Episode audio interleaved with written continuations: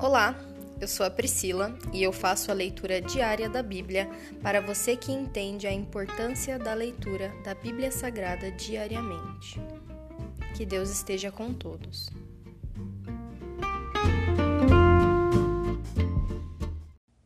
Ouça agora o capítulo 5 do livro de Jó, continuação da resposta de Elifaz.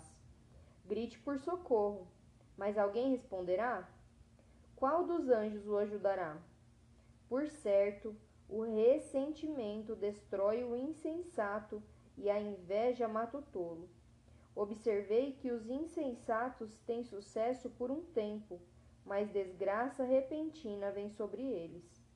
Seus filhos perdem toda e qualquer segurança.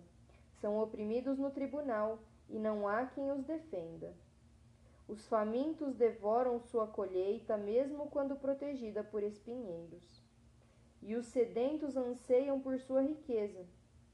Embora o mal não surja do solo, nem as dificuldades brotem da terra, o ser humano nasce para enfrentar aflições, tão certo como as faíscas do fogo voam para o alto. Se eu fosse você, buscaria a Deus e lhe apresentaria a minha causa. Ele faz grandes coisas, maravilhosas demais para entender, e realiza milagres incontáveis. Dá chuva à terra e água aos campos. Exalta os humildes e protege os que sofrem. Frustra os planos dos maliciosos para que as obras de suas mãos fracassem. Apanha os sábios em sua própria astúcia e frustra in as intrigas dos ardilosos. Ficam na escuridão em pleno dia e tateiam ao meio-dia como se fosse noite. Ele salva os pobres das ofensas dos fortes e os livra das garras dos poderosos. Por fim, os desamparados têm esperança e a boca dos perversos é fechada. Mas como são felizes os que Deus corrige. Não despreze, portanto, a disciplina do Todo-Poderoso, pois ele fere mas enfaixa a ferida. Bate, mas suas mãos curam. Ele o livrará de seis desgraças, e até mesmo na sétima o guardará do mal. Ele o livrará da morte no tempo de fome e do poder da espada no tempo de guerra. Você estará protegido das calúnias e não terá medo quando vier a destruição.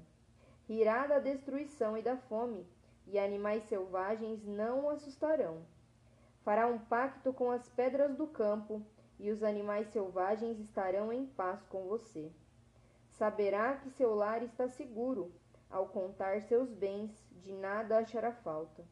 Terá muitos filhos, tantos descendentes como o capim no pasto.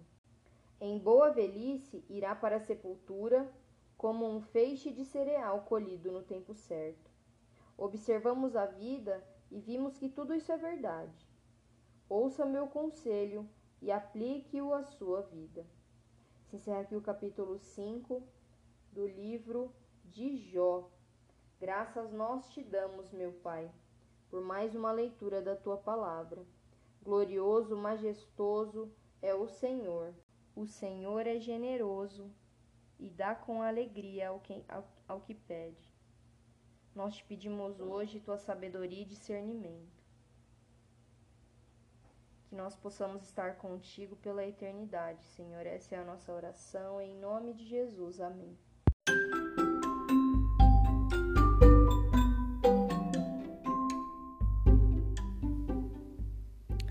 Você acabou de ouvir o Dali Bíblia, o podcast da tua leitura diária da palavra do Senhor.